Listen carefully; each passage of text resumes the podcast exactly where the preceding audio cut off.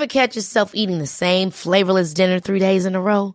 Dreaming of something better? Well, HelloFresh is your guilt-free dream come true, baby. It's me, Kiki Palmer. Let's wake up those taste buds with hot, juicy pecan-crusted chicken or garlic butter shrimp scampi. Mm. Hello Fresh. Stop dreaming of all the delicious possibilities and dig in at HelloFresh.com. Let's get this dinner party started.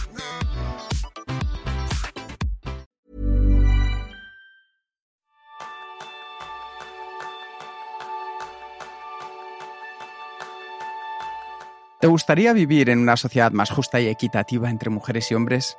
¿Una sociedad plural que dé voz a las personas más allá del género? Ese es el tema principal del programa de esta semana, donde aprenderás cómo facilitar el proceso de transformación hacia la equidad y adoptar un liderazgo incluyente de la mano de Mercé Brey.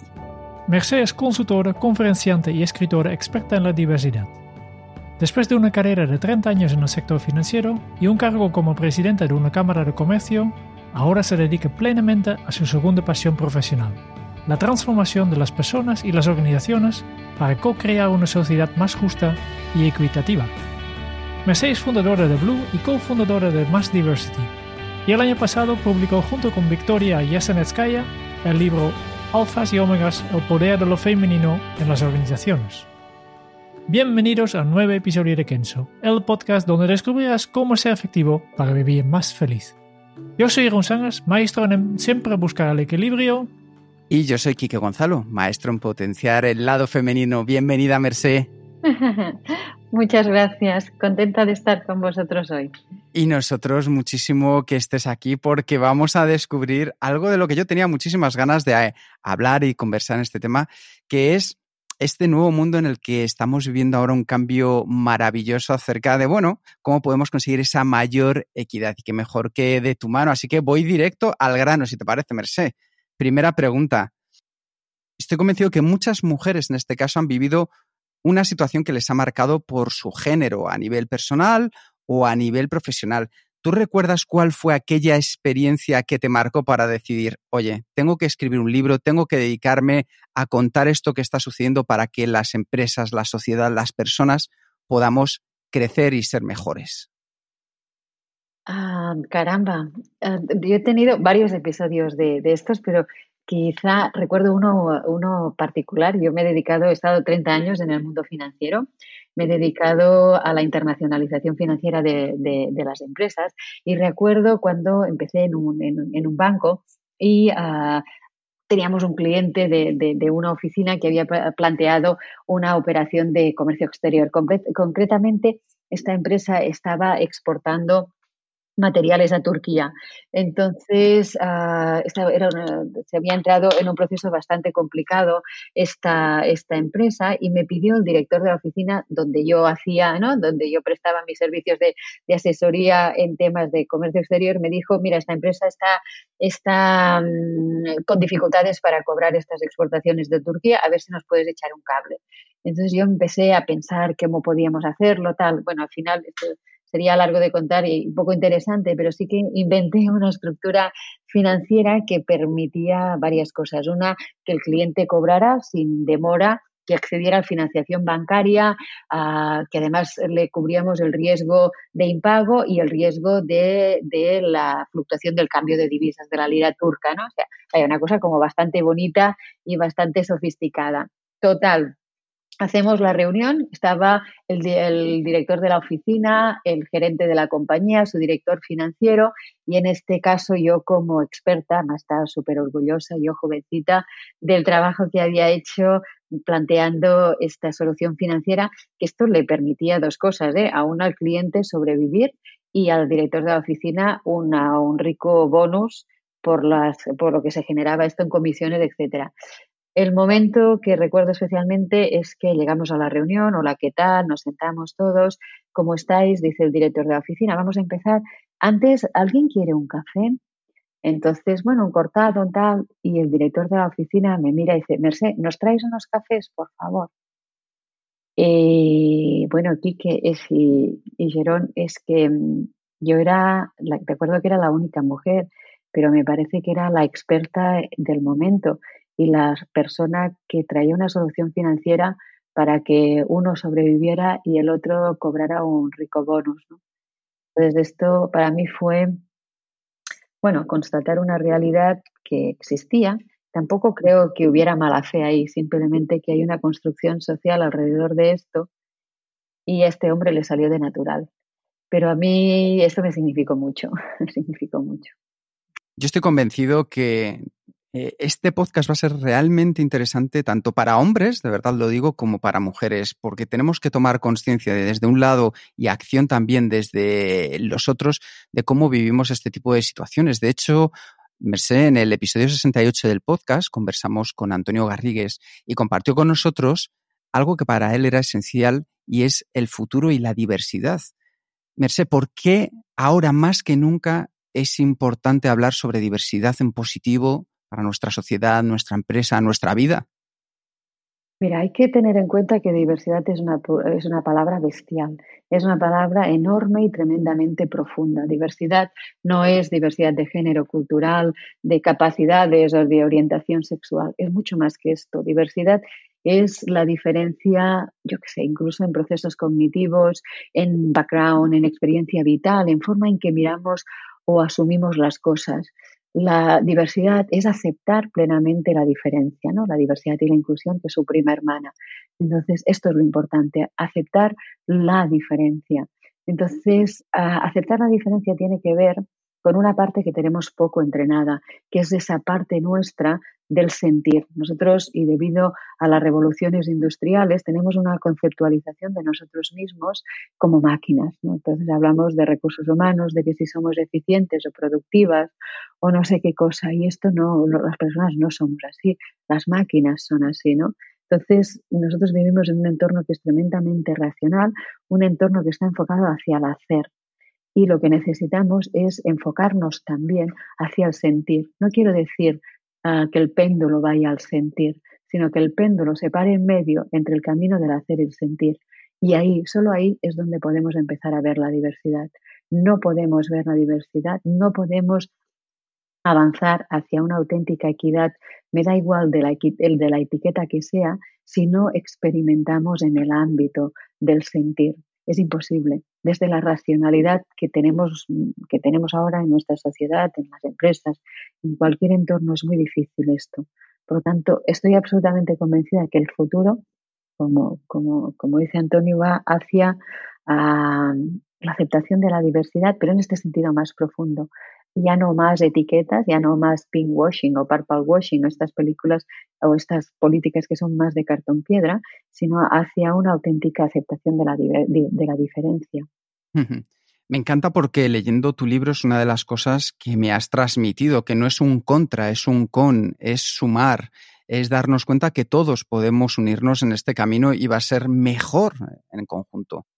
Eh, yo creo que es importante también establecer un punto de partida en el concepto de diversidad. Creo que es necesario. En tu libro hablabas que John Money ya desarrolló en el año 1947 su teoría de género. Entonces, ¿qué ha pasado para que en más de medio siglo todavía tengamos problemas de género, tanto en la sociedad como en las organizaciones?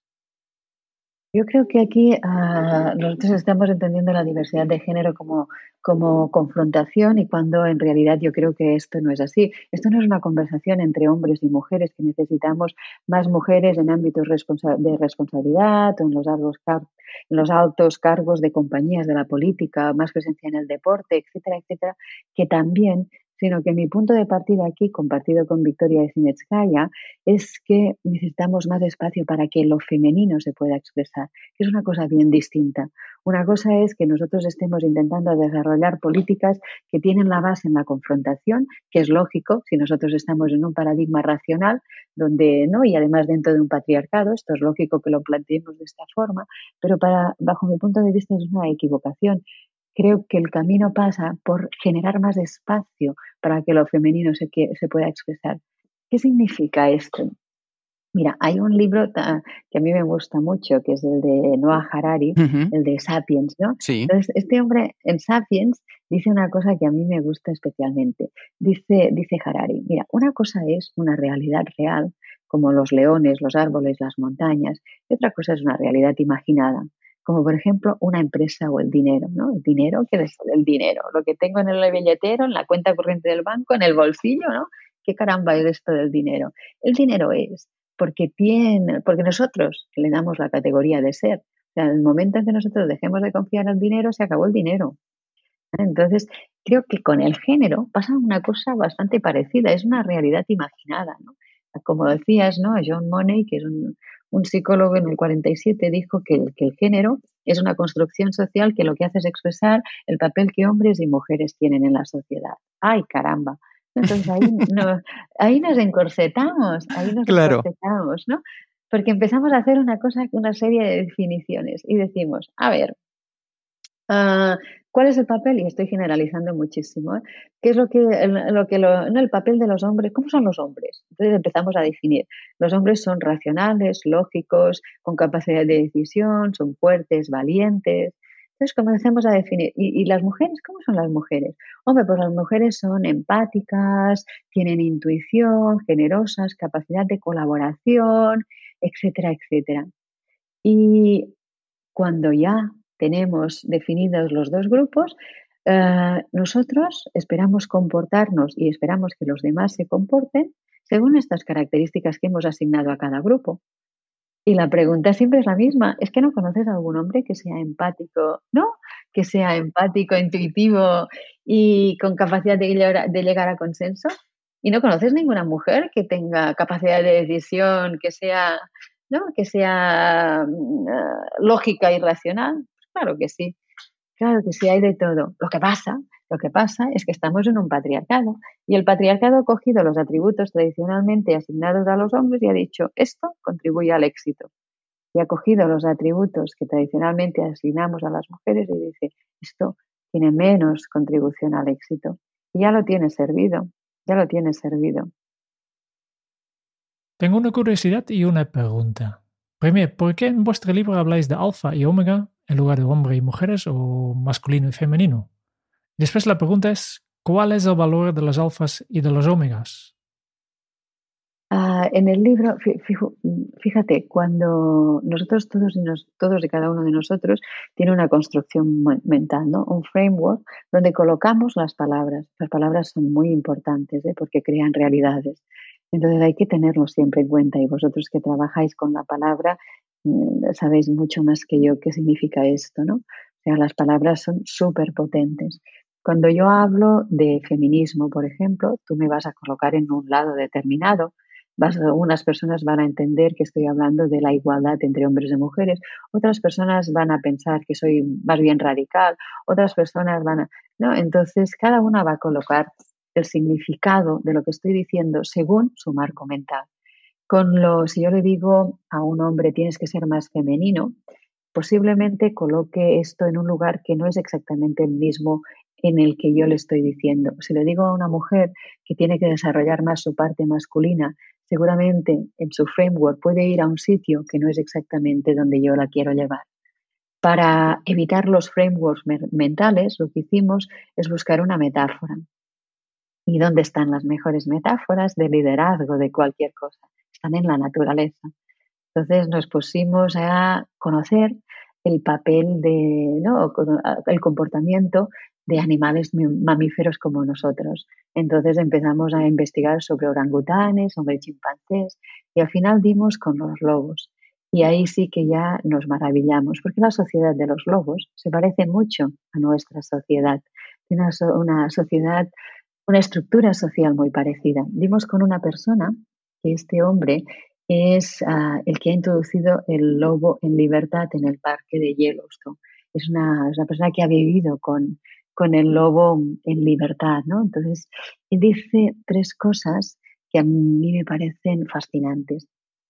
La primera cosa que dice es que no es verdad que el macho alfa en un grupo de lobos sea ni déspota, ni agresivo, ni nada de esto. Figúrate que en un grupo de lobos delante van los enfermos, ah, los enfermos y los, los que tienen alguna, algún problema. Y también las los, los animales mayores, los enfermos y los viejos. En medio van los jóvenes y sanos y en la parte detrás del grupo van los alfa. Figúrate, ¿no? O sea, los alfas respetan el grupo, el ritmo de la manada. Otra cosa que dice este hombre es que en los grupos de lobos y lobas existe la figura del omega, que es importantísima. De hecho, cuando se muere un ejemplar de omega, y ahora cuento que es, eh, la manada entra en una especie de luto, ¿no? porque el omega lo que hace es de pegamento social dentro del grupo de lobos. Hay un alfa y otro alfa, se enfrentan y se pelean, pero cuando hay un alfa, un omega y otro alfa, el grupo funciona. Se genera un entendimiento entre el grupo. Y ya lo último, ya me enamoré de este hombre, es que dice, no es verdad, no es verdad que los alfas sean machos. Es más, en muchos grupos de lobos, los uh, alfa suelen ser hembras. Es más, en muchos grupos, un alfa y un omega pueden convivir y un alfa macho y un alfa uh, hembra conviven sin ningún problema. ¿Esto qué significa? El alfa tiene que ver con los atributos de lo masculino y el omega tiene que ver con los atributos de lo femenino. ¿Cuándo funciona la sociedad de los lobos? Cuando alfa y omega son respetados y conviven sin ningún problema, cada uno aportando su valor, independientemente de si son machos o hembras. Esta es un poquito la que hay detrás de esto. Entonces, ¿qué es alfa? Es lo que representa los atributos contributivos de lo masculino. ¿Qué es omega? Lo que representa los atributos contributivos de lo femenino. ¿Y quién es alfa o omega? Pues todos somos alfas y omegas. Lo que te invito es que encuentres tu equilibrio de alfa y omega. Eso es lo que te invito. ¿Y, qué necesitamos para encontrar este equilibrio entre uno y otro lado? Mira, lo primero creo que es ah, entender que, no somos una cosa y otra cosa, ¿no? Y entender que el equilibrio no es el 50%. Yo creo que esto es importante tenerlo claro, ¿no? Decir que el equilibrio es el 50% tiene mucho que ver con el paradigma este que queremos abandonar a menos unos cuantas, ¿no? Y que es de este, este, este, bueno, ya lo sabemos, ¿no? Más racional, más materialista, etcétera, etcétera. Por lo tanto, hay que entender que todos y cada uno de nosotras y nosotras en nuestro interior tenemos una parte masculina, que es la que nos permite entrar en acción, poner límites, hacernos respetar, etcétera, etcétera. Y una parte femenina, que es la que nos permite escuchar, empatizar, ser intuitivos o intuitivas, etcétera, etcétera. La primera no es reconocer que realmente somos así. La segunda parte es dejar permiso o darnos permiso a nosotros y a nosotras mismas para que esto ocurra. Es decir, darnos permiso, si tengo que poner límites, si tengo que ser asertiva, pues soy asertiva. No tengo por qué siempre estar complaciendo, porque he vivido en una sociedad que dice que las mujeres están sobre todo para complacer. Entonces, o si soy un hombre, ¿y por qué no puedo dejar aflorar mi ternura o esa capacidad que también tengo innata de, ¿no? de ofrecer mi cuidado a mis hijos a las personas que tengo a mi alrededor, o porque no puedo utilizar esa intuición. ¿Cuál es el problema de la intuición? Que la intuición nos dice el qué, pero no nos dice el cómo.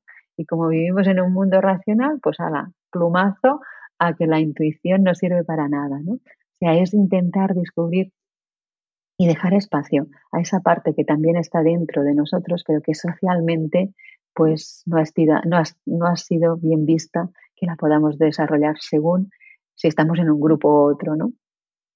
A mí hay un concepto que me ha parecido lo más interesante en tu libro, Mercedes, y es el de la escalera de evolución.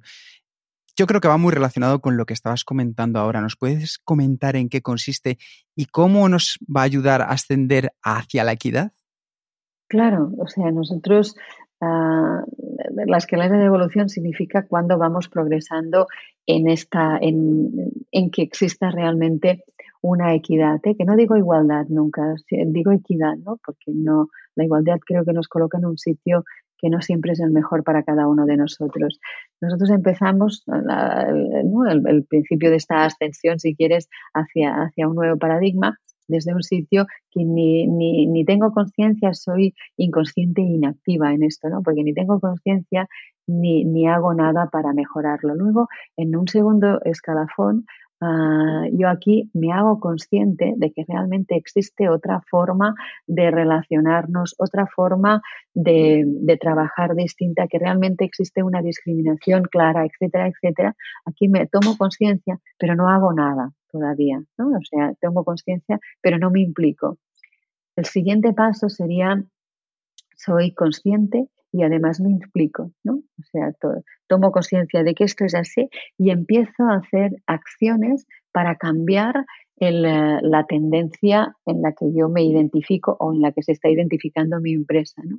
Y al final ya llegamos al final de la escalera, ¿no? O al principio de la escalera, según quieras verlo, donde ya existe la equidad, donde ya existe ese trato, mm, donde todas las personas, independientemente de cualquiera de sus condiciones, pues recibe las mismas oportunidades y reconocimientos.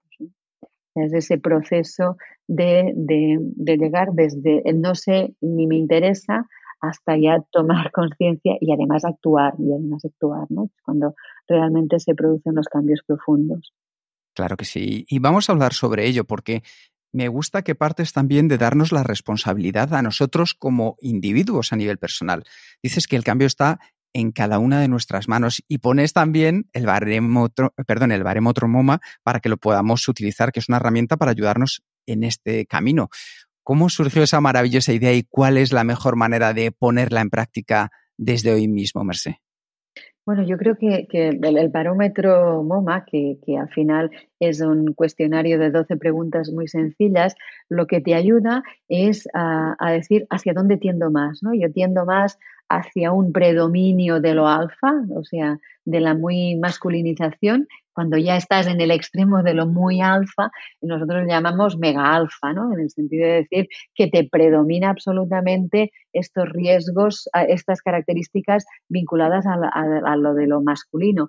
Y cuando el barómetro, cuando lo que te predomina son estos rasgos característicos de lo femenino llevado al extremo, estás en el mega, mega omega, ¿no? estás en lo, femenino femenino. En medio, como siempre, está la virtud, como dice el budismo. ¿Por dónde? Por el camino del medio. Pues esto es lo mismo, ¿no? En medio es donde está la virtud, que es el moma, que del moderado omega, moderado alfa.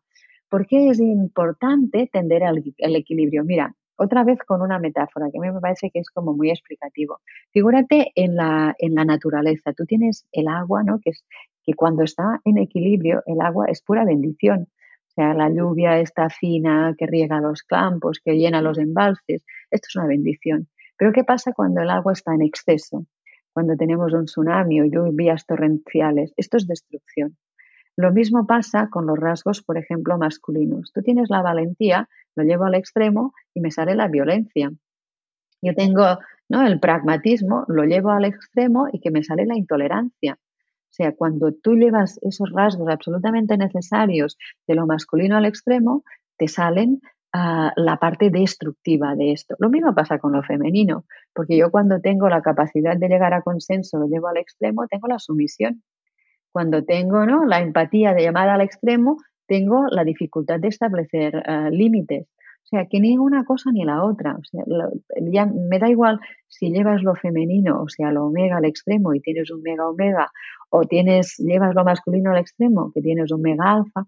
Ambas cosas creo que deberían tender hacia el equilibrio. Y en el equilibrio tenemos el, el MOMA, ¿no? El, mega, el moderate omega y el moderado alfa. Ahí es donde estamos mejor. Esto no significa que en momentos determinados podamos hacer una incursión a un extremo y luego volvemos al medio. Depende, aquí está el tema, ¿no? La flexibilidad de ir de un sitio para otro según lo requieran las circunstancias y según lo necesite yo también. No estático, ¿no? Ah, sí. fluir, mucho fluir, oiga. Mucho, mucho fluir. vale. Em, lo que estaba pensando. En los últimos años, los medios de comunicación se han hecho eco de movimientos en pro de la diversidad, como es el caso de MeToo y de las marchas multitudinarias de mujeres en numerosas ciudades de nuestro planeta, conmemorando el Día Internacional de la Mujer el 8 de marzo. Si bien se han conseguido grandes triunfos, yo creo que todavía hay problemas fuertemente incrustados. ¿Cómo podemos elevar nuestras aspiraciones y empezar a construir un modelo donde lo femenino pueda expresarse y generar su espacio necesario? Bueno, yo creo que aquí hay un tema importante que tenemos que saber y que tiene que ver con los sesgos inconscientes. O sea, todos y todas nosotros tenemos un mecanismo, una forma de, de, procesar ¿no? este ordenador que tenemos encima de los hombros y esto funciona de una forma determinada. Y esto funciona con una cosa que se llaman sesgos inconscientes. Los sesgos inconscientes son esos modelos mentales, que además es un fenómeno individual, que nos hacen que reaccionemos de una forma u otra en un contexto determinado. ¿Esto qué quiere decir? Que nosotros a lo largo de nuestra vida, a través de nuestra formación, a través de nuestras experiencias vitales, em, a través de lo que estamos observando en los medios de comunicación, en la sociedad en su conjunto, nosotros construimos construimos una respuesta a determinados, a determinados estímulos. Eso tiene su razón de ser porque nuestro cerebro actúa de dos formas, de una forma racional y de otra forma que es intuitiva o, instintiva. Ah, nosotros nos pensamos erróneamente que somos seres muy racionales, cuando en realidad solo el 5% de las acciones que tomamos son racionales el 95% son ah, absolutamente irracionales, intuitivas, rápidas, que pasan sin que le prestemos atención. O sea, esto hay que tenerlo en cuenta. Los sesgos inconscientes viven en esa parte de reacción automática o instintiva que tenemos todos nosotros y nosotras. Viven ahí dentro y proceden de esta, de esta construcción social. Por lo tanto, ah, a veces, a pesar de que nosotros racionalmente sabemos que es bueno la diversidad, que la diversidad, que los hombres y las mujeres tienen el derecho a ser iguales y tener las mismas oportunidades, etcétera, etcétera, nuestros sesgos inconscientes nos hacen que tengamos un comportamiento distinto, un comportamiento no inclusivo. Mira, os pongo un ejemplo. Ah, cuando, ah, no sé, educamos a, un niño o una niña pequeña, Va en bicicleta, esto lo ponemos en el libro porque lo teníamos súper contrastado. Era un crío, una cría pequeña, va en bicicleta, a él le decimos, venga, va, campeón, adelante, venga, ¿no? y a la niña le decimos, ay, bueno, te has caído, no pasa nada, déjalo, déjalo, princesita, déjalo. ¿Eh? No es lo mismo, no es lo mismo. Esto nos sale inconscientemente. Eso no nos sale. El otro día ah, lo hablaba cuando estaba ah, haciendo una formación a unos managers y les decía este tema, ¿no? Inconscientemente nosotros hablamos a, nuestros hijos, por ejemplo, a nuestras hijas, de una forma ya discriminada desde que son pequeños. Y, este hombre me decía, bueno, no lo sé, Merced, igual sí, pero yo a mi princesita la animo siempre. y yo digo, bueno, es que, bueno, vamos a ponerle ahora la atención a tu princesita, es esta palabra, ¿no? Que igual entonces el hombre se queda así como muy sorprendido porque se había pillado él mismo en un sesgo. dices, bueno, es que no le podemos llamar princesita a nuestra hija, no sé, llámale como quieras, pero que sepas que detrás de, de princesita hay toda una carga, hay toda una carga que llevamos las, las mujeres, por ejemplo, en este caso encima, ¿no? O sea que creo que es un tema de matices hasta que nosotros no pongamos mucho foco en esto, en pillarnos cuáles son nuestros sesgos inconscientes, qué es aquella cosa que, hace que yo tenga una actitud que todavía no es lo suficientemente inclusiva, yo creo que ahí, ah, en ese momento es cuando realmente empezaremos a hacer un, cambio profundo en nuestra sociedad. Animo a que seamos mucho más críticos con nosotros mismos, que no es juzgarnos ni ser duros, sino ser más críticos. De, decir, oye, caramba, pues tengo mucho más campo de mejora por delante, voy a aprovecharlo, ¿no? Animo a esto. Un buen consejo. Fácil de decir, difícil de hacer, ¿eh? Yo creo todo es ponerse, todo es ponerse, todo es ponerse. Efectivamente. Yo estoy contigo, Merced, que efectivamente tenemos que empezar a ponernos y ante estas actitudes que, como decíamos al principio, probablemente al haberlas recibido desde pequeños, al final nuestra educación de manera casi involuntaria e inconsciente hace que dejemos estas pequeñas perlas en nuestro trabajo y en la empresa. A mí me parece que, que prestemos un poquito más de atención a cómo decimos las cosas y de a quién se las decimos de distinta manera, me parece un gran paso para comenzar poner atención en las palabras, lo decíamos al principio, ¿no? O sea, es que esto es así, crean realidades. Entonces, no, no, no, no sé, tema de las bromas estas que hacemos muchas veces, pues solo son bromas o son chistes, muy bien, pero esto tiene un calado detrás que va dejando un pozo. O sea, es, imposible, es, importante ser bastante intolerante en, en, estas pequeñas cosas que, que, parecen insignificativas, que en realidad yo creo que esto marca la diferencia a nivel individual. Justo en las últimas semanas nosotros hemos estado revisando varios de, textos que utilizamos habitualmente porque hemos descubierto una cosa que ya sabemos hace, hace mucho tiempo, pero queremos dar mucho más énfasis en este, en este tema, que el, idioma español es un idioma bastante masculino. Totalmente con palabras como padres para indicar los dos géneros, que, hay muchas estas palabras que intentamos evitar, pero a veces es complicado y, utilizando este tipo de palabras también hace que conectamos mejor con hombres tal vez y menor parte con, con mujeres. ¿no? sé cómo ves tú el tema de, del, del idioma, que la importancia que tiene esto también en la diversidad.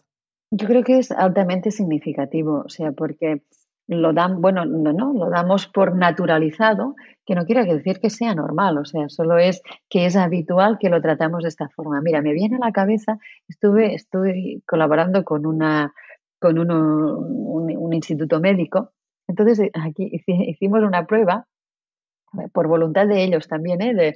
del director médico de allí, que era cuando hacía, es que como, como curioso, cuando tú hacías, hacían la encuesta, ¿no? Al principio que, que, te hacen hacer toda esa encuesta para, para el tema de responsabilidades, etcétera, ¿no?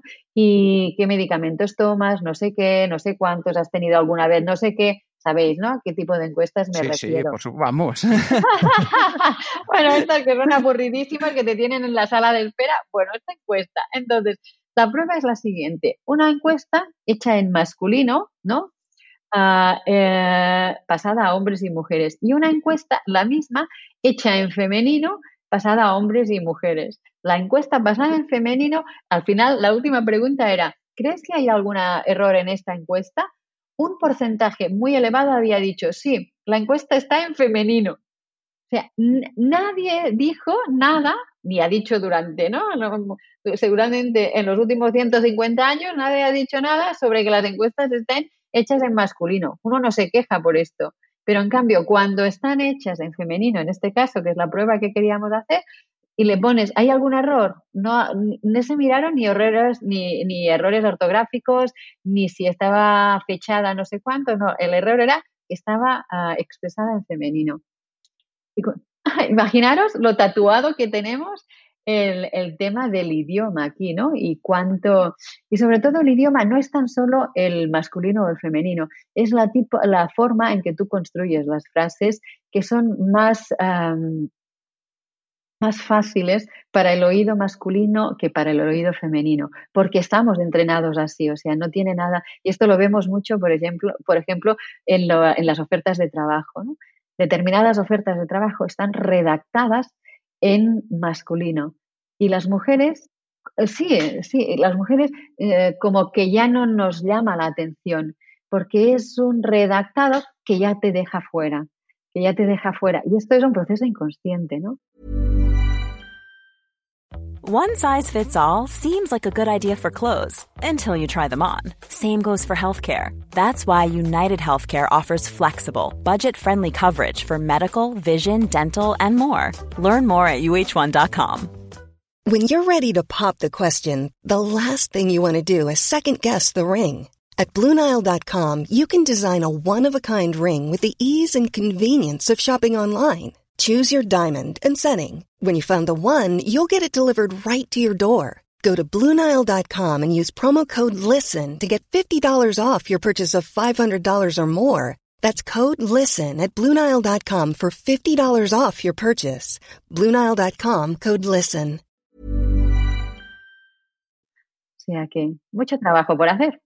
De hecho, nosotros vamos a ser autocríticos, lo estaba comentando hace un momento Jerún, y, y, en el claim, bueno, lo que es la frase, el eslogan de Kenso es ser efectivo para vivir más feliz, pero claro, efectivo no significa efectiva. Y por ahí vamos a dejar alguna cosa que vamos a terminar luego y os vamos a pedir vuestra ayuda también, porque al final somos lo que somos porque pensamos lo que pensamos. Y tú nos has explicado muy bien, Mercy, que los hombres y las mujeres se comportan según los atributos que les hemos asignado a, cada género. Como decías, hombre fuerte, decidido, racional, mujeres sensibles, tolerantes, intuitivas.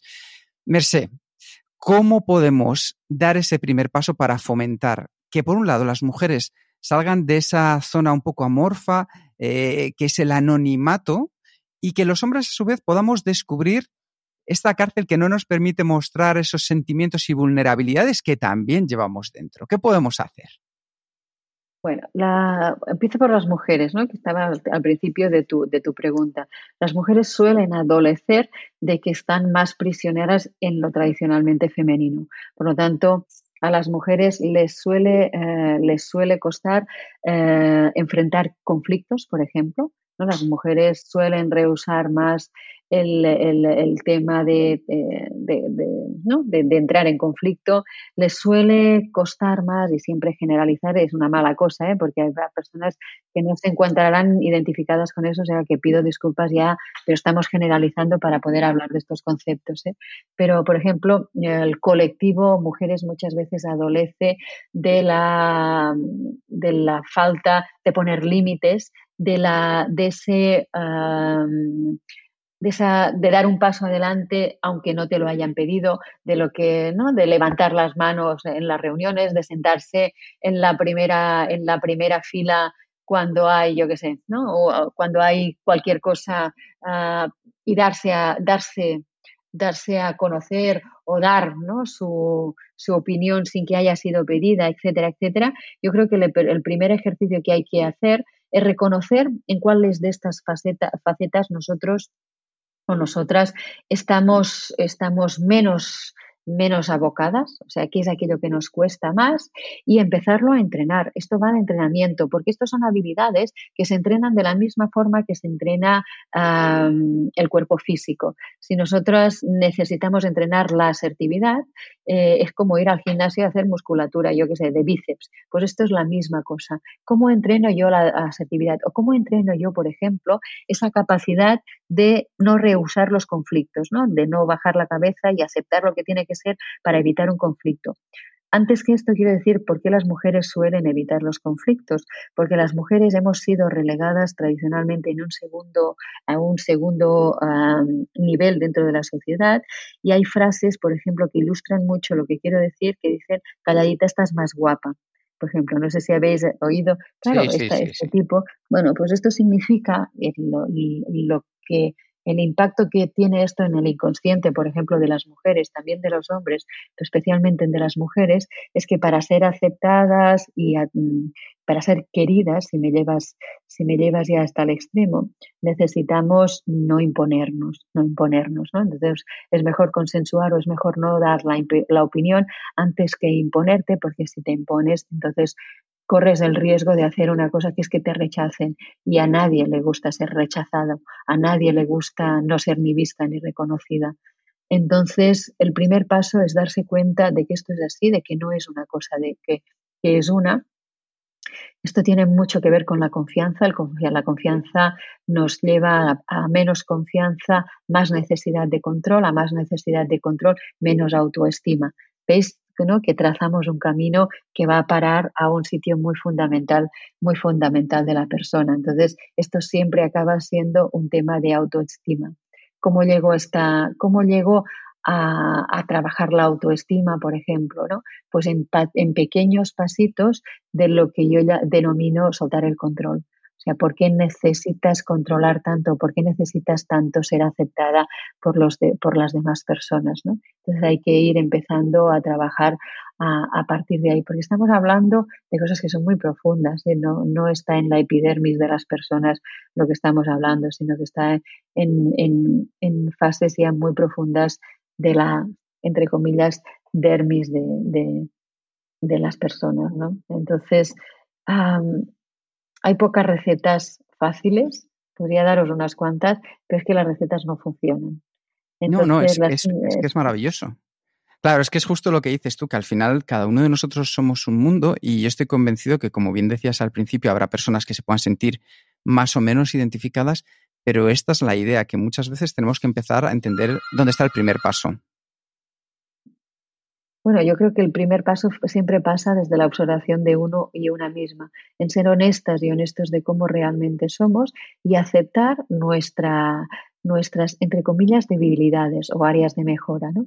cuáles son nuestras áreas de mejora. A partir de ahí es el momento en que yo puedo dar el primer paso. Si yo necesito afrontar, afrontar más los conflictos, uh, ¿por qué necesito, por qué no afronto los conflictos? Porque me falta confianza. ¿Por qué me falta confianza? Falta confianza seguramente porque tengo una autoestima baja. ¿Cómo puedo empezar a trabajar la confianza? Pues uh, de, de signo contrario, empezando a soltar el control.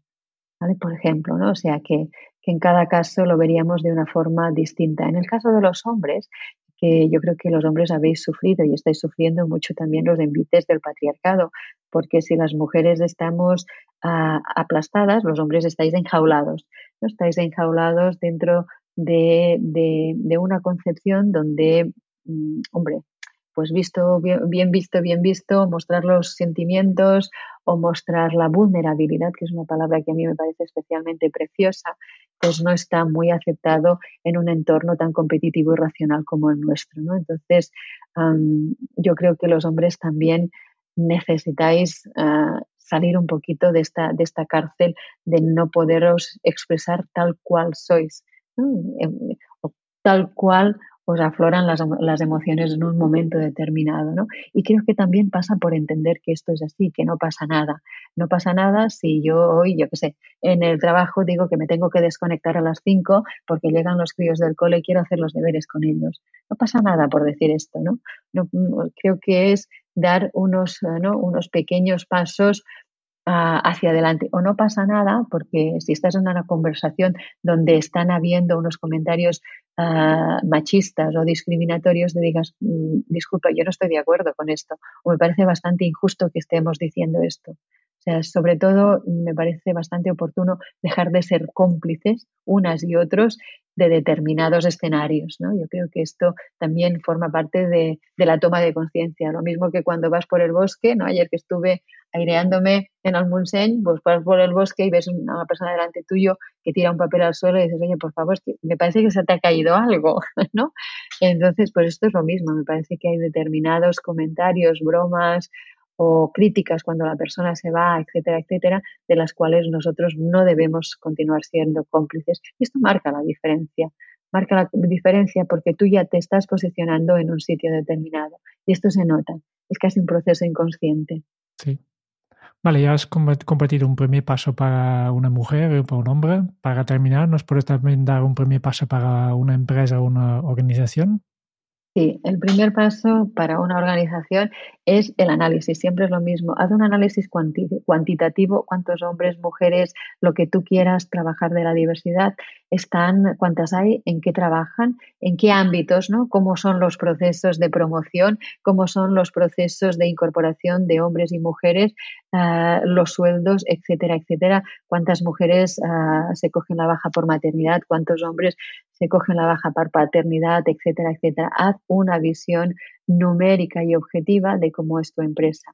Haz lo mismo desde la óptica subjetiva, desde esa percepción más uh, cualitativa. ¿Y cómo lo hago? Preguntando preguntando o envía una encuesta, haz focus group o lo que sea, pero tienes que tomar el pulso de tu organización en qué momento está, desde un punto de vista objetivo, desde un punto de vista subjetivo. A partir de ahí tienes que crear conciencia, no podemos ir de blanco a negro, no puedo empezar sin hacer nada a apuntarme a hacer acciones el día del orgullo gay o el día del 8 de marzo, sino que tengo que hacer una labor de concienciación de dentro de la organización de que esto es así. ¿Cómo lo hacemos? Trabajando a primer nivel, un manifiesto por parte, por ejemplo, de la Dirección General. Siempre llueve de arriba a abajo. Si no hay compromiso de la Dirección General, el esfuerzo va a ser muy titánico y muy poco efectivo y hacer partícipe luego a toda la organización de este cambio de conciencia, diciendo es por aquí por donde queremos eh, ir y esto no lo vamos a tolerar. Entonces tienen que quedar como muy claras cuáles son las normas, las normas del juego, de la nueva partida que queremos iniciar. Y a partir de aquí ya vienen las acciones de concienciación de los riesgos, de formación de los managers en políticas, en liderazgo incluyente, etcétera, etcétera. Yo creo que esto tiene que tener un orden como bastante lógico y que las personas entiendan por qué estamos hablando de esto ahora. ¿Es que se ha puesto de moda o qué, o qué cosa hay? ¿no? Y creo que tenemos que dar esa percepción de congruencia desde el minuto cero. Y para ir más allá, yo creo que ya hay organizaciones que han hecho este trabajo y que ya están cambiando. El siguiente nivel ya es evolucionar y integrar la diversidad para sobrevivir, que sería una necesidad en el futuro, ¿no? Mi pregunta para ti es si consideras liderar en femenino la innovación más disruptiva Absolutamente, absolutamente. O sea, yo creo que entender qué es el liderar en el femenino, que repito, es dejar ese espacio para, lo para que lo femenino se pueda expresar al mismo nivel que se expresa lo masculino, según lo que hemos definido, es equilibrar dentro de las organizaciones el hacer con el sentir, con el ser o estar, ¿no? Estamos al 98% haciendo y dejamos muy, muy poco aspecto, muy poco espacio al ser, al estar, al sentir yo creo que las personas, ya sean los consumidores o, cuando nosotros actuamos como trabajadoras o trabajadores dentro de una organización, reclamamos, reclamamos también es que podamos ir completamente, holísticamente, al 360 grados de cómo soy. Yo no soy una máquina, soy una persona que además siente y que quiere expresar esa parte también ahí. Porque fíjate, cuando nosotros generamos este entorno ah, inclusivo dentro de una organización, aquí pasa una cosa que es muy importante, que es que las personas nos sentimos bien. Cuando una persona se siente bien, el talento se desata. Entonces, me comprometo, ah, me motivo dentro de la organización. La organización no puede motivarme. Esto es un proceso intrínseco. Lo máximo que puede hacer es no desmotivarme, pero que yo me motive es un proceso intrínseco. Si yo tengo las condiciones necesarias en la organización para motivarme, mi talento entra en juego. Cuando hay más talento, hay más creatividad. Cuando hay más creatividad, hay más innovación. Cuando hay más innovación, hay más valor añadido. Y cuando hay más valor añadido, esto se traduce en rentabilidad para una compañía. Fíjate, con un espacio más inclusivo, yo tengo dos cosas muy importantes, que es genero bienestar a las personas y además tengo muchas más posibilidades de generar rentabilidad para la compañía. ¿Y esto cómo lo hacemos? Con un liderazgo en femenino. ¿Qué significa en femenino? Que haya el espacio suficiente para que esos rasgos femeninos de hombres y mujeres también se puedan expresar en un entorno tan racional como son las organizaciones de hoy en día. Hay un tema que a mí me parece eh, fundamental en todo esto y es que estoy convencido que tú tienes la respuesta, Mercedes. Y es que ah, qué peligro. Hay grandes. No, no, vamos. Por tu experiencia con todas las empresas, con todas las personas y líderes con los que has trabajado, al final hay cambios y hay beneficios. ¿Cuáles son los que has comprobado en aquellas organizaciones que alcanzan un mayor equilibrio entre los alfas y los omegas? ¿Cuáles son esos cambios y beneficios visibles? Ah, lo decías ahora, la rentabilidad. ¿Y qué más nos podemos encontrar? Bueno, yo creo que, el, cambio más fundamental es ah, el que tiene que ver con, la aportación del talento. Aquí, eh, esto del talento a mí me preocupa especialmente, porque si tú miras los informes, en tu parte racional te pones a mirar los informes y tenemos informes con mucho fundamento que dicen que el 70% de los puestos de trabajo no están cubiertos con el talento que toca. Si no están cubiertos con el talento que toca, esto quiere decir que hay una mediocridad tremenda tremenda. Y esto lo tenemos bastante cercano, ¿eh? O sea, la mediocridad yo creo que campa a sus anchas por muchas organizaciones y por otros entornos más sociales. No me voy a meter ahora aquí en un berenjenal, pero hay como, como mucha mediocridad, cuando tú empiezas a generar espacios donde la inclusión es algo que efectivamente está avanzando, ah, empiezas a incorporar miradas que hasta el momento no estaban, no tenían espacio dentro de la organización. Eran miradas invisibles para la organización. Cuando tú incorporas miradas distintas, tienes propuestas absolutamente disruptivas. Absolutamente disruptivas. Y entonces las, las organizaciones hacen un salto cuántico en cuanto a, propuestas de innovación, por ejemplo.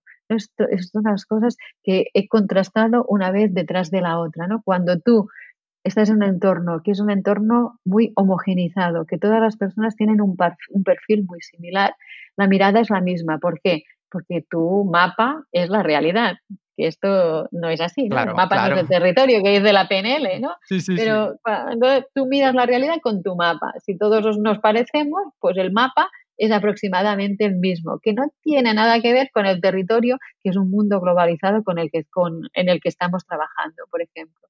En el momento en que tú dejas, uh, permites más inclusión, permites que hayan más mujeres que aporten desde ese entreno que tenemos más las mujeres desde la parte femenina, ahí empezamos a ensanchar la mirada, empezamos a hacer que el mapa se haga un poquito más grande, un poquito más grande, un poquito más grande. Y esto cada vez es más riqueza para la organización porque está viendo posibilidades que antes no las veía, antes no las veía, eran ciegos a esta posibilidad, ¿no? Y esto es una cosa que he ido contrastando una vez detrás de, detrás de la otra, trabajando con organizaciones o con personas individuales, ¿no? Cómo puede ser un poquito más inclusiva o inclusivo, ¿no? Vale, ya llevamos un tiempo hablando contigo. Vamos poco a poco terminando. Quiero un par de cosas más, pero un, que tengo una última pregunta sobre los alfas y omegas para ti.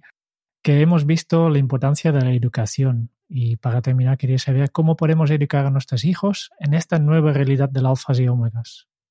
Bueno, yo creo que la educación es absolutamente fundamental, es un poquito lo que decíamos antes, ¿no? De qué forma nosotros estamos educando a nuestros hijos en la escuela o en la familia o en el entorno social, me da igual, ¿no? Cómo estamos eh, educando a nuestros hijos en, en, en, en, la, en la diversidad, en la auténtica diversidad. Creo que forma parte mucho de, lo que hemos hablado, de la, de la cómo, los, cómo nos expresamos hacia ellos, ¿no? Decimos a, a, tu hijo, cariño, vas a ser un campeón y a tu hija, mm, cariña, mm, vas a ser la, más dulce y la más, ¿no? Y la, y, la más tierna de todas las mujeres, y estoy exagerando muchísimo. Pero, ah, pero tenemos cosas que forman parte de la, de la educación, como por ejemplo es el reggaetón. Esto sería todo un capítulo, ¿no? ¿Qué significa el reggaetón en nuestra vida? Hombre, pues significa bastante, significa bastante, ¿no? Porque el reggaetón tiene la letra que tiene. O sea, no puede ser más discriminativa y vegetoria la, la letra en términos generales del reggaetón. ¿Y a quién le gusta el reggaetón? ¿A los niños de 25? No. Le gusta a los niños y niñas entre 10, 11, 12, 13 años, que el cerebro es absolutamente plástico. Entonces, si esto, si esto lo cogiera con lo que decíamos antes, estos mensajes van directamente incrustados a nuestra parte inconsciente. Si en nuestra parte inconsciente, que es el 95% de las reacciones que tenemos, estamos creando una forma, un modelo mental discriminatorio, esto tarde o temprano va a salir. O sea, por ejemplo, ¿no? O sea, ahí tenemos que tener un foco de atención también. Mm, ¿Cómo estamos eh, enseñando en las aulas o en casa, me da igual, en, en términos de competitividad? O sea, cómo estamos descalificando a las personas, por ejemplo, que no ah, asumen determinados parámetros de éxito que hemos fijado dentro de, nuestra sociedad. ¿Cómo son las películas? ¿Cómo son los superhéroes o las superheroínas? ¿Cómo van vestidos? Esto sería una larguísima y preciosa conversación. ¿Cómo van vestidos los superhéroes y cómo van las superheroínas vestidas? Con dos palmos de ropa y ellos con la cabeza cubierta y los pies, hasta los pies. Cuando, aparecen, ¿no? Está ahí muchos estudios, nosotros hicimos uno en particular, cuando aparecen ellos, aparecen de uno en uno sin ningún problema, cuando aparecen ellas, cuatro o cinco juntas y siempre con esta, con esta postura un poquito más de, de sumisión, de conquista, bueno, con un talante bastante distinto. Eh, Mercedes, ¿estás diciendo que no hemos avanzado en los últimos años? En absoluto, en absoluto, ¿no? Yo creo que Disney, por ejemplo, se ha dado cuenta de que aquí tiene un largo recorrido por hacer, pero todavía no estamos donde estamos. En los libros de texto, solo el 13% de las referencias a personas históricas corresponde a mujeres. Y los referentes es importante. ¿Por qué? Porque nosotros modelamos a las personas de éxito para comportarnos de una forma determinada. Si no tenemos mujeres referentes, ¿cómo vamos a modelar en nuestra mente que las mujeres también pueden ser referentes y ocupar las primeras posiciones? O sea que, que bueno, estamos, estamos andando, pero queda, queda todavía recorrido por hacer. Hay mucho que recorrer todavía. Vale, vamos a dar un salto enorme en el tema, porque tengo una pregunta para ti que te ha dejado nuestro último invitado, Rubén Martín Rubio, en el episodio 118 y su pregunta para ti es, ¿qué es para ti la felicidad y qué haces para alcanzarla? Qué buena pregunta, qué buena pregunta. Mira, la felicidad, ah, te la contestaría al revés. Ah, ¿qué, es, qué, no es para mí la felicidad? La, para mí la felicidad no es una obligación. No es una obligación, ¿no? Que es un poquito lo que nos hace creer nuestra sociedad, ¿no? que vivimos, que perseguimos la felicidad, ¿no? estamos en una sociedad de rendimiento, como dice Chulhan, y en esta sociedad del rendimiento nosotros eh, nos extenuamos a nosotros mismos, ¿no? Es súper eficiente porque antes, antes, ¿no? También la sociedad o lo que estábamos ah, mandados por terceros o exigidos o esclavizados o no sé, cualquier pregunta o palabra que le puedas decir así, éramos exigidos por terceros y ahora esta sociedad en la que vivimos es mucho más eficiente porque nos exigimos a nosotros mismos o a nosotras mismas hasta la extenuación. También lo hacemos con la felicidad. ¿no? Nosotros tenemos esa ansia que nos han vendido materialmente de llegar a la felicidad como si esto fuera un acopio de bienes o experiencias o cualquier cosa. Y cuando no llegamos a la felicidad, a sentir esa felicidad o presunta felicidad, ah, nos sentimos culpables, nos sentimos culpables, ¿no? Porque decimos, si no eres feliz es porque no te has esforzado suficientemente. ¿no? Yo creo que, debemos colocar la felicidad en, otro lugar, que es esa aspiración de ah, dar nuestra mejor versión en cada momento. Yo creo que esto es lo que más nos acerca a la, a la felicidad y que la felicidad no tiene nada que ver con lo que hay fuera, sino tiene que ver muchísimo con lo que hay dentro y para volver a casa, que digo yo, ¿no? Que es ese conectar con lo que hay dentro, necesitamos echar mano de nuestra parte femenina. Por eso es importante tender al equilibrio, porque nunca podremos llegar a, esa, a ese lugar donde se abren las puertas a esta felicidad mucho más constante, ¿no? Que ser feliz en un momento determinado o tener placer en un momento determinado, ¿no? Yo creo que esa tendencia a sentirse a sentirse feliz cuando tú conectas con, ah, con esa parte ¿no? más íntima y esa parte más íntima, el camino para llegar ahí está de la mano de lo femenino. Y con esto ya poco a poco vamos terminando. Solo me queda una última cosa que es preguntarte si tienes alguna pregunta final, siguiente paso, sugerencia o mensaje para los oyentes de este podcast. Bueno, yo los animo muchísimo a reflexionar un poquito sobre esto, ¿no? Sobre qué es lo masculino y lo femenino, sobre lo poderoso que son estos dos conceptos, el concepto de lo masculino y de lo femenino, de no, de no contaminarlos, palabras tan preciosas que no merece la pena contaminarlas y, y sobre todo lanzarse a explorar dónde está mi equilibrio, ¿no? Y dónde y cómo puedo yo alcanzar esas cotas de feminidad o esas cotas de masculinidad que seguramente me he negado hasta el, hasta el momento. Yo creo que es un precioso camino individual, que lo podemos hacer luego colectivamente, pero que es un camino que depende mucho de la voluntad de cada uno y cada una de nosotras y es absolutamente satisfactorio llevarlo a cabo. Yo creo que la recompensa es enorme. Y lo vamos a hacer, lo vamos a hacer porque creo que ha sido, vamos, desde mi punto de vista, muy inspirador esta conversación que hemos tenido contigo.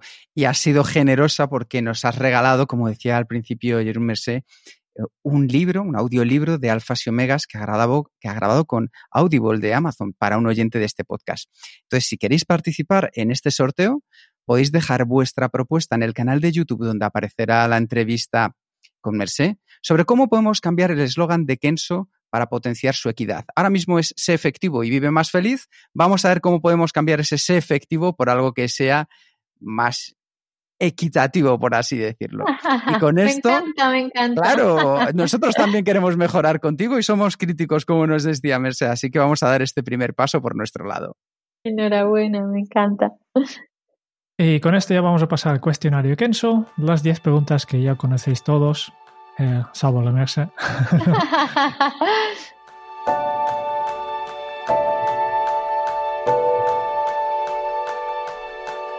la primera pregunta que tengo para ti. ¿Cuál es tu lema?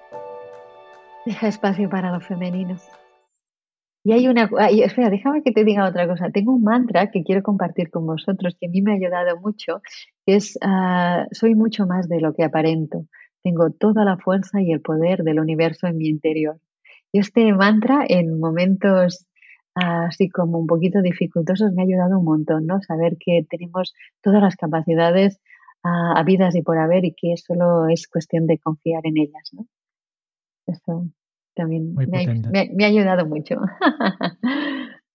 ¿Cómo se titularía tu biografía? Uh, en busca de la utopía. ¿Cuál es el libro que más has regalado? Y obviamente aquí descartamos tus propios libros.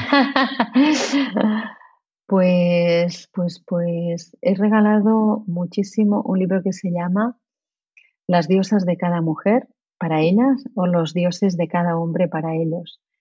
Esto es, uh, esto es, uh, es de Jean Shinoda Bolen, que además tuve, tuve el honor de conocerla y charlar con ella y explica esos arquetipos que vienen históricamente y que son arquetipos de lo masculino y de lo femenino y que entenderlos nos liberan muchísimo de, de, de corsés que seguramente nos autoimponemos, altamente recomendables.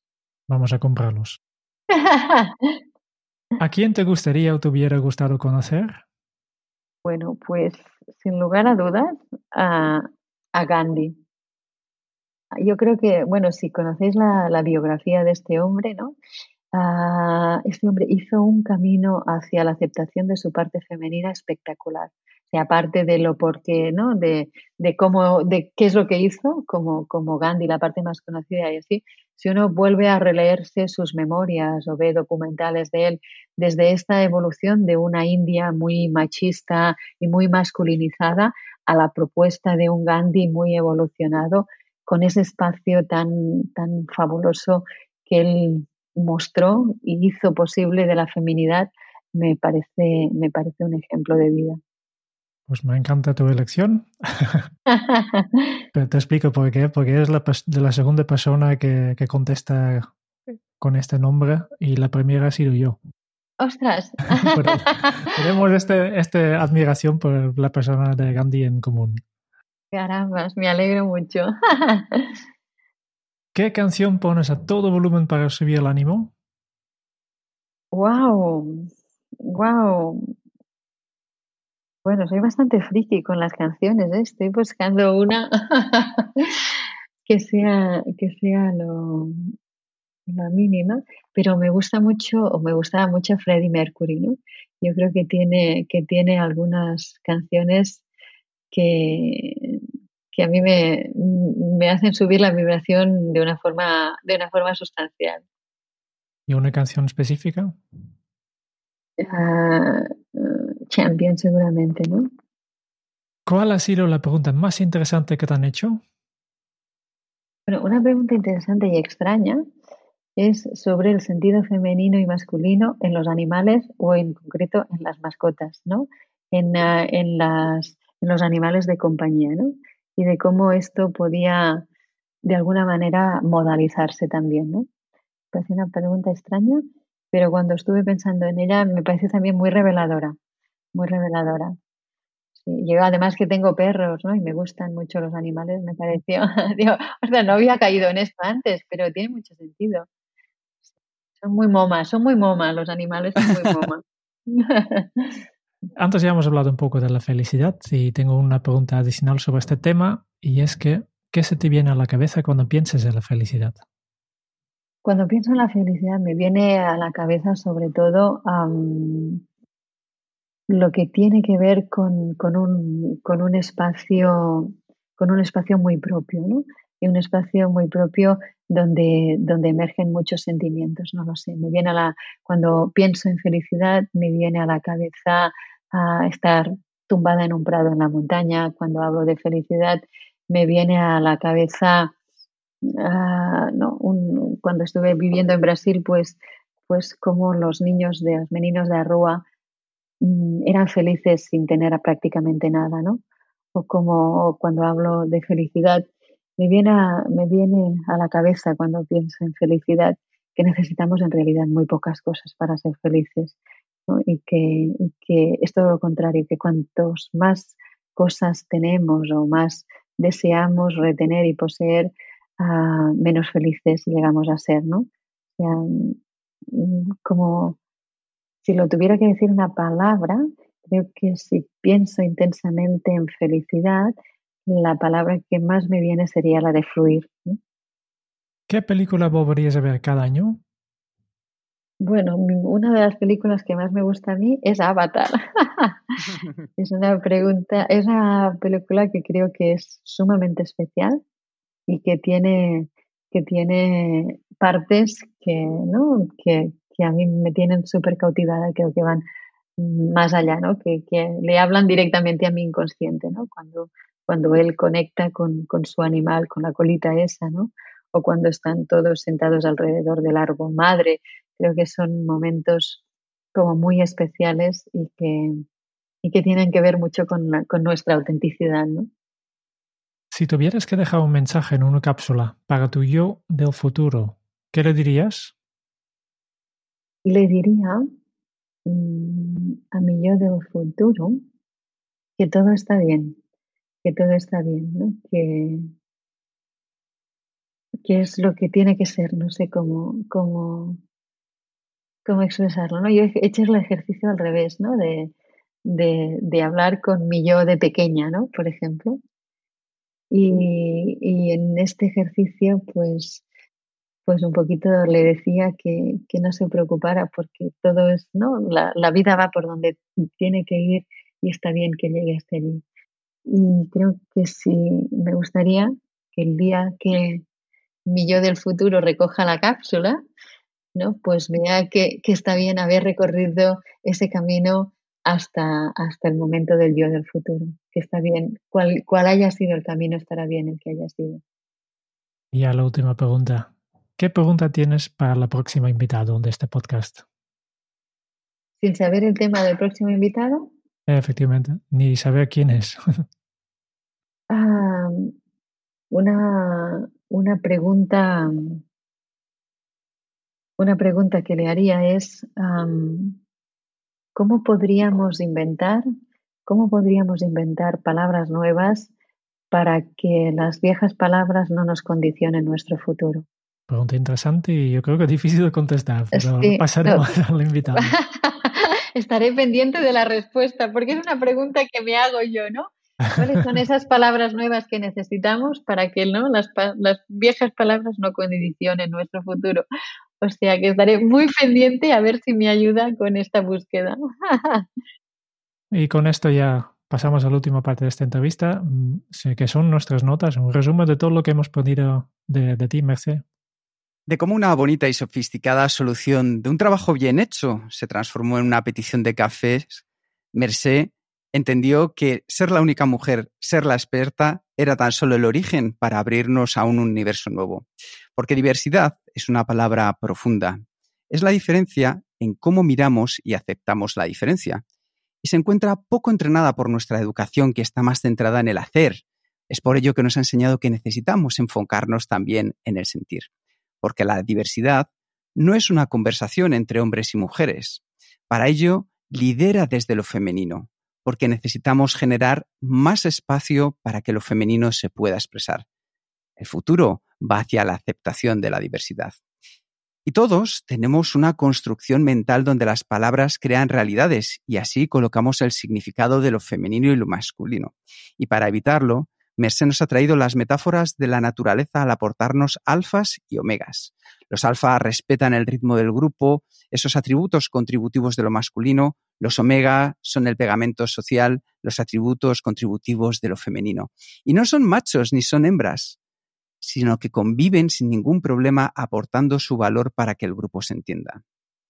Para ello, puedes comenzar buscando el equilibrio y eso no es el 50%, es el barómetro MOMA, moderado omega, moderado alfa, y así sabrás dónde estás. Es reconocer que somos así, es darnos permiso para que esto ocurra.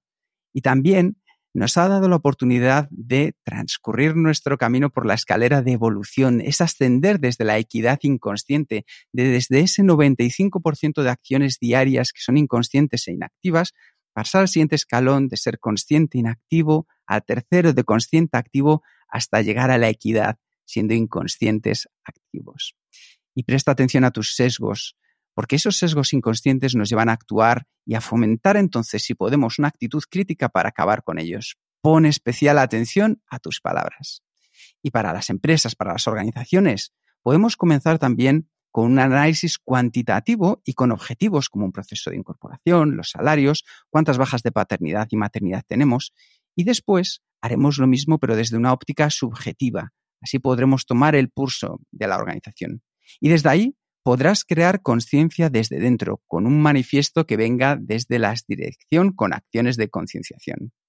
Mercé, gracias por darnos aire y ofrecernos el espacio inclusivo necesario para incorporar miradas invisibles y diversas y así ensanchar la perspectiva, porque somos mucho más de lo que aparentamos y tenemos toda la fuerza del universo en nuestro interior. Muchísimas gracias, Mercé. Enhorabuena, qué buen resumen, impresionante. Muchísimas gracias. Al contrario, muchísimas gracias a ti, Mercé. Muchas gracias por escuchar el podcast de Kenso. Si te ha gustado, te agradeceríamos que te suscribas al podcast, lo compartas en tus redes sociales o dejes tu reseña de 5 estrellas para ayudarnos a llegar a más oyentes. Y si quieres conocer más sobre Kenso y cómo podemos acompañarte a ti, a tu equipo o a tu organización en el camino hacia la efectividad personal, puedes visitar nuestra web kenso.es.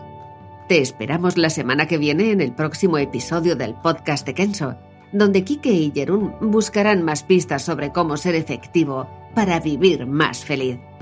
Y hasta entonces, ahora es un buen momento para poner en práctica un nuevo hábito Kenso. Encuentra tu equilibrio entre alfa y omega. Hasta dentro de muy pronto. Chao.